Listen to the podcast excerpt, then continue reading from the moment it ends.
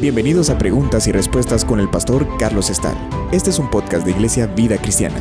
Puedes enviar tus preguntas al correo preguntasbiblicas@vidacristiana.org.gt. Nos preguntan lo siguiente: ¿Cómo se fundamenta que Jesús tuvo hermanos?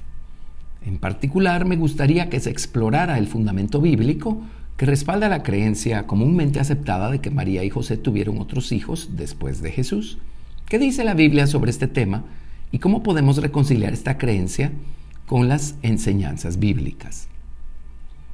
Es muy fácil reconciliar esta creencia con las enseñanzas bíblicas porque es de las enseñanzas bíblicas que obtenemos esta creencia.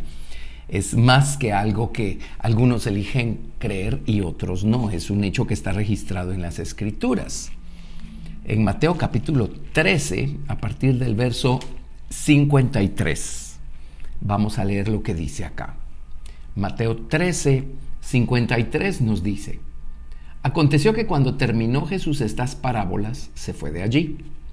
Y venido a su tierra les enseñaba en la sinagoga de ellos, de tal manera que se maravillaban y decían, ¿de dónde tiene este esta sabiduría y estos milagros? ¿No es este el hijo del carpintero? ¿No se llama su madre María? Y sus hermanos Jacobo, José, Simón y Judas. ¿No están todas sus hermanas con nosotros? ¿De dónde pues tiene éste todas estas cosas? Y se escandalizaban de él. Pero Jesús les dijo, no hay profeta sin honra, sino en su propia tierra y en su casa.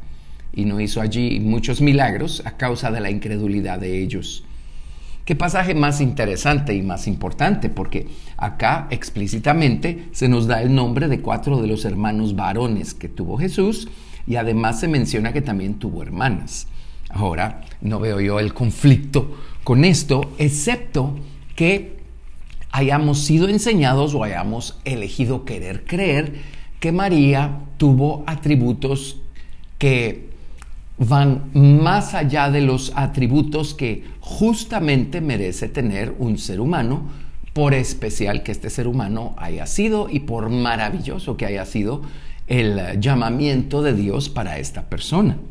Pero recordemos que el único hombre que es 100% hombre y 100% divino, o la única persona que, que tiene estos dos lados al 100% es el Señor Jesucristo. El Señor Jesucristo eh, eh, su lado divino, Cristo, el verbo es eterno, uno con el Padre desde la eternidad. Y Dios el Padre, así como un día creó nuestros espíritus y almas, mucho antes de que naciéramos en este mundo, cuando nos fue provisto de un cuerpo por parte de nuestros padres, de la misma manera, Dios engendró a Jesús. Estamos hablando del espíritu y el alma que luego vinieron a albergarse en este cuerpo y según el libro de Hebreos, que Dios mismo le preparó, por supuesto, en el vientre de María. Y entonces, desde el principio, el lado divino, Cristo, el Verbo y Jesús fueron siempre uno. La Biblia le llama al Señor Jesucristo el unigénito Hijo del Padre. Unigénito significa dos cosas. Significa único engendrado, por supuesto, y significa único en su género. Así es que Jesús es único y no hay otro. No se llamaría el unigénito si resulta ser que ahora tenemos a otros hombres que también tienen la plenitud de la divinidad adentro. Así es que eso, eso no es posible. Un día, en su tiempo, el Señor Jesucristo hará cesar el pecado y el Señor Jesucristo transformará eh, a los hombres, la mortalidad de los hombres va a ser convertida en inmortalidad y entonces estaremos hablando en otros términos, pero pues esto vendrá después de que el Señor Jesucristo nos resucite a todos, ¿verdad? Eh, y unos van a resucitar para vida eterna y otros para perdición perpetua. Así es que José y María, tuvieron un llamamiento único. La posición que ellos ocuparon es única. Nadie más pudo ocupar la posición de ellos como guardianes de Jesús. En el caso de José, él por supuesto era padre adoptivo del Señor Jesucristo. Humanamente hablando, él no tuvo ningún involucramiento en la persona de Jesús en cuanto a su eh, eh, nacimiento, ¿verdad? Concepción y nacimiento. En el caso de María, Dios mismo le preparó un cuerpo y lo más eh, probable es que lo que Dios implantó en el vientre de María fue un embrión. Así es que María se ocupó de alimentar ese embrión que, que fue implantado dentro de su cuerpo y como toda una madre lo alimentó y lo cuidó hasta que lo dio a luz. Así es que eh, María es esta persona única, única, única en cuanto a su llamado, eh, que tiene el, tremendo eh, y eterno privilegio de haber sido literalmente la madre de Jesús. Ahora, hoy en día le llaman la madre de Dios y bueno, pues Jesús era 100% Dios, así es que entendemos ese lado, pero la gente se confunde y la gente piensa que María fue quien dio a luz algo divino. No, María dio a luz al hombre. En el hombre estaba Cristo, el verbo divino. María no pudo haber sido madre de Dios porque eso la convertiría a ella en alguien superior a Dios y eso no es posible, eso no existe. Así es que José y María tuvieron un llamado único, hicieron su trabajo de la mejor manera, cuidando a Jesús. Pero miren lo que, lo que seguimos leyendo. Por ejemplo, en ah, Mateo capítulo 1, verso 18. Eh, José y María siguieron viviendo una vida normal como esposo y esposa. Bueno, normal entre comillas, porque miren el cuidado de quién les dio Dios que tuvieran, por supuesto. Pero, pero en el otro lado de la balanza, ellos vivieron como esposo y esposa y fueron eh, eh, padre y madre más adelante y eso lo confirma claramente Mateo capítulo 1, versos del 18 al 25. Dice, el nacimiento de Jesucristo fue así. Estando desposada María, su madre, con José, antes que se juntasen. Ahora, entre paréntesis, creo que esto implica que después se juntaron como esposo y esposa. Dice, se halló que había concebido del Espíritu Santo. José, su marido, como era justo y no quería infamarla, quiso dejarla secretamente. Y pensando él en esto, he aquí un ángel del Señor le apareció en sueños y le dijo, José, hijo de David, no temas recibir a María tu mujer, porque lo que en ella es engendrado del Espíritu Santo es, y dará a luz un hijo y llamará su nombre Jesús, porque él salvará a su pueblo de sus pecados. Todo esto aconteció para que se cumpliese lo dicho por el Señor por medio del profeta cuando dijo, He aquí una virgen concebirá y dará a luz un hijo y llamarás su nombre Emanuel, que traducido es Dios con nosotros. Y despertando José del sueño hizo como el ángel del Señor le había mandado y recibió a su mujer. Ahora notemos, este es el verso 25 de Mateo capítulo 1. Dice, pero no la conoció hasta que dio a luz a su hijo primogénito y le puso por nombre Jesús. Esto implica con toda claridad que una vez nació Jesús, el primogénito, de hecho, entre paréntesis, no le llaman el unigénito. Jesús no fue el único hijo que tuvieron, bueno, que tuvo María. Pero luego dice, no la conoció hasta que dio a luz a su hijo primogénito. Entonces, una vez nació Jesús, José y María vivieron una vida matrimonial normal como la de cualquier matrimonio. Y Jesús fue el primogénito, lo que significa que ellos tuvieron más hijos. Y eso lo prueba pues esta escritura de Mateo 13 que leímos hace un momento. De hecho, en Mateo capítulo 12, verso 46, se sigue mencionando el hecho de los hermanos de Jesús. Y algo interesante, ¿se acuerdan que habíamos leído que Jesús dijo que un profeta no tiene honra eh, eh, en su propia casa, ¿verdad? Y, llama la atención cómo habrá sido crecer con Jesús, quiero decir desde el punto de vista humano. Eh, ¿Cuánto creyeron sus hermanos en Jesús? ¿Cuánto entendieron quién era realmente Jesús? el entendimiento que tuvieron José y María. Bueno, un día vamos a saber hasta qué grado lo, realmente pudieron ver, cuán completamente pudieron entender, eh, concebir en sus mentes la realidad de este niño que les fue dado eh, a cuidar y a criar por parte de Dios. Eh, María muchas veces dice que guardaba todas estas cosas en su corazón. Ella meditaba cuando escuchaba a Jesús, cuando veía hechos, acciones. Ella meditaba en su corazón. Ella pensaba, este, este niño no es normal, no es como cualquier otro. Pero, ¿cuánto habrán creído sus hermanos en él? Y tenemos un pasaje aquí registrado en Mateo 12, verso 46, dice, pues Jesús estaba ministrando, por supuesto, ¿verdad? Estaba eh, predicando, estaba eh, discutiendo, estaba ministrando. Y en el verso 46 acá de Mateo 12 dice, mientras él aún hablaba a la gente, he aquí su madre y sus hermanos estaban afuera y le querían hablar. Y le dijo uno, he aquí tu madre y tus hermanos están afuera y te quieren hablar. Ahora, llama la atención esto porque pues básicamente lo estaban interrumpiendo. Y lo hace a uno pensar, ¿verdad? ¿Cuánto respeto le habrán tenido sus hermanos a Jesús? Muy bien pudo haber sucedido que Dios no les había abierto los ojos espirituales.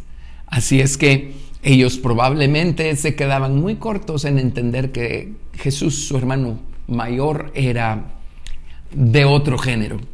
Así es que dice, estaban afuera, ¿verdad? Y le querían hablar. Y en el verso 48 de Mateo 12, respondiendo él, respondiendo Jesús al que le decía esto, dijo, ¿quién es mi madre y quiénes son mis hermanos? Y extendiendo su mano hacia sus discípulos, dijo, He aquí mi madre y mis hermanos.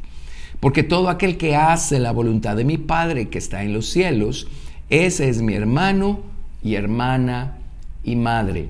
Y esto es maravilloso porque, Madre de Jesús, el hombre solo hay una. Pero el Señor Jesucristo aquí ya estaba anticipándose y, y, profetizando el hecho de que un día nosotros íbamos a tener el privilegio de ser, entre comillas, por así decirlo, madres de la palabra de Dios o madres del verbo. De hecho, nosotros fuimos renacidos de semilla incorruptible por la palabra de Dios que vive y permanece para siempre. Así es que el día de nuestra salvación, ¿qué ocurrió? El Señor implantó una semilla, la semilla de verdad, la verdad que recibimos, que abrazamos. El día que se nos dijo que necesitábamos salvación y que Jesús es el Salvador, ese día eh, abrimos nuestro corazón a la verdad y ese día la verdad llegó a nuestro corazón como una semilla, la semilla incorruptible, dice claramente la Biblia. Y esta quedó pues implantada en nosotros y esta nos dio salvación y vida eterna y esta semilla se convirtió en el nuevo hombre o el nuevo corazón que Dios había prometido desde los profetas que un día le daría a los hombres. Así es que en ese momento concebimos, por así decirlo, la verdad en el corazón. En ese momento quedó la verdad implantada en nuestro corazón y nos convertimos en madres, entre comillas, de la verdad. Así es que ya llegó el mensaje de salvación a nuestros corazones. Ahora nosotros tenemos que asumir la responsabilidad de una madre espiritual y alimentar esa semilla, eh, velar porque ésta crezca y se fortalezca y se convierta en un árbol de vida, en un árbol maduro que dé mucho fruto. Y sí, tarde o temprano empezamos, entre comillas, por así decirlo, a dar a luz a Cristo, a dar a luz la verdad en nuestras vidas. De repente en nuestra conducta, nuestra conversación, nuestras acciones, nuestras actitudes, ya la gente no nos ve a nosotros o lo que nosotros siempre fuimos, sino que empiezan a ver otra cosa, empiezan a ver a Cristo en nosotros, empiezan a ver los atributos, la naturaleza preciosa de Jesucristo poco a poco manifestarse a través de nosotros. Así es que qué maravilloso es ser madres de Cristo tal y como lo dijo Jesús y citando las palabras de Jesús de Mateo capítulo 12, verso 48 al 50. Qué maravilloso poder ser hermanos de Jesús. Y sí, una vez Cristo crece en nosotros, nos convertimos en hijos maduros del Padre. Pero igualmente, una vez Cristo crece en nosotros, nos convertimos en hermanos, pues hermanos ya no tan inmaduros, del Señor Jesucristo. ¡Qué privilegio! Y este privilegio lo cosechamos aquí y ahora a través del fruto que da tener esta clase de unión con Jesucristo. Y por supuesto es algo eh, que vamos a ver en acción y en actividad por toda la eternidad, ¿verdad? Eh, esto es totalmente maravilloso. Pero volviendo pues a, María, la madre de Jesús, eh, sabemos, porque lo sabemos, la Iglesia Católica eh, lamentablemente eh, extrapola por no entender bien estas cosas, y no me da pena decirlo. Eh, mucha gente no tiene el hábito de estudiar las escrituras. Y la Biblia dice que las cosas espirituales de Dios han de discernirse espiritualmente. Así es que primero necesitamos a Cristo redimiéndonos de nuestros pecados y entonces viene el Espíritu Santo a guiarnos a toda verdad. Todo eso lo vemos cuando estudiamos la Biblia y por experiencia personal. Entonces empezamos a entender cómo funcionan las cosas y cuál es el papel y el trabajo de cada cosa y de cada quien. Ahora, también es cierto que la iglesia protestante también peca en subestimar a María y su ministerio y su persona y el trabajo tan vitalmente importante que hizo como madre de Jesús. Así es que ni una cosa ni la otra. Pero recordemos que como seres humanos, el único que no fue mortal siendo hombre, el único que no tenía mortalidad, eh, pecado eh, en su esencia, ¿verdad? Eh, imperfecciones y, ese tipo de cosas era Jesús. Jesús era un hombre perfecto, sin pecado. Por eso lo más seguro es que Dios lo que implantó en el vientre de María fue un embrión, no hubo ADN humano con toda la corrupción eh, humana eh, influenciando y afectando al Señor Jesucristo. Así es que, pero en el caso de María y de todo el resto de los seres humanos, eh, todos encajamos en la categoría de por cuanto todos pecaron y están destituidos de la gloria de Dios. Es por su gracia y por su misericordia que encontramos salvación. Y en la dispensación del Antiguo Testamento es por la gracia y la misericordia de Dios que Dios le abría los ojos a unos cuantos y podían ver por fe hacia el futuro, hacia el futuro Mesías que daría su vida en la cruz por ellos y ser salvos. Hay personas cuyo testimonio en el Antiguo Testamento es de salvación, ¿verdad? Son los términos que se utilizan. Eh, el rey David es un ejemplo. ¿Sí? Ahora, a María le tocó este periodo transitorio entre el Antiguo y Nuevo Testamento, pero Jesús todavía nació dentro de la dispensación del Antiguo Testamento. Así es que eh, en el Antiguo Testamento la gente era justificada no por guardar la ley, sino por creer. ¿Se acuerdan que Abraham le creyó a Dios y fue justificado? Y el profeta Habacuc dijo, mas el justo por la fe vivirá. Así es que obviamente María le creyó a Dios, es obvio que lo hizo, tenemos el registro histórico en los evangelios y ella fue justificada. Esto significa fue declarada libre de deuda, libre de culpa, ¿sí? Entonces pudo venir el Espíritu Santo sobre ella. Eh, una vez justificada ella por haber creído y el Espíritu Santo, por supuesto, santificó su ser, su ser interior, y entonces su ser interior eh, se convirtió en un receptáculo apropiado para que Dios pudiera implantar allí esta semilla, ¿sí? este embrión en donde estaba presente 100% el lado divino, Cristo. Amén. Pero María, de quien cuidó, fue de Jesús el hombre. Pues Cristo no necesita que su creación lo cuide si es Cristo el que creó a toda la creación. Así es que aquí tenemos nosotros pues como la Biblia misma nos ayuda a resolver estas dudas y a entender qué ocurrió con este maravilloso, misterioso nacimiento virginal del Señor Jesucristo y qué pasó después con José y María.